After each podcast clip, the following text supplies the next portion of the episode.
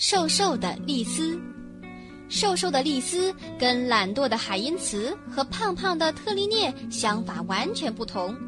那两个人从不让任何事情打扰自己，丽丝她却从早忙到晚，让她的丈夫大个子伦茨也干很多活儿，叫他背的东西比一头驮三袋小麦的驴子还要重。可尽管如此，他们仍一无所有，一事无成。一天晚上，丽丝躺在床上，累得无法动弹，却心事重重，无法入睡。她用胳膊肘撞身边的丈夫，说：“伦茨，你听我讲讲我的想法。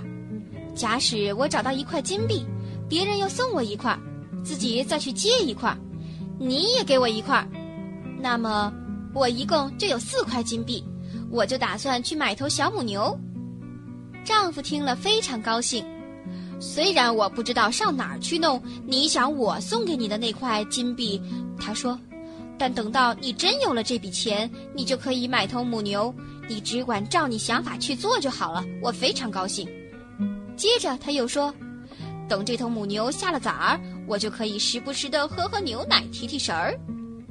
牛奶不是给你喝的，妻子说，应该让小牛喝，这样它才能长得膘肥体壮。才能卖个好价钱，那是当然。丈夫回答：“不过我们也可以喝一点点，不碍事儿的。”谁教你这样对待母牛？妻子说：“不碍事儿，不碍事儿，我都不会答应。你要是胡思乱想，休想喝到一滴牛奶。你这个傻大个儿，你这个贪得无厌的家伙，你想把辛辛苦苦挣来的东西全吃光是吗？”老婆，丈夫说。安静点，否则把你的嘴用帕子堵起来。什么？妻子喊道：“你想吓唬我？你这馋鬼！你这电线杆！你这懒鬼！”海因茨，他想揪他的头发，可大个子伦茨已经坐起来，用一只手把寿丽丝两个细胳膊捏在一起，另一只手把他的脑袋按在枕上，随他骂多久就按多久，直到他疲倦的睡着了才松开。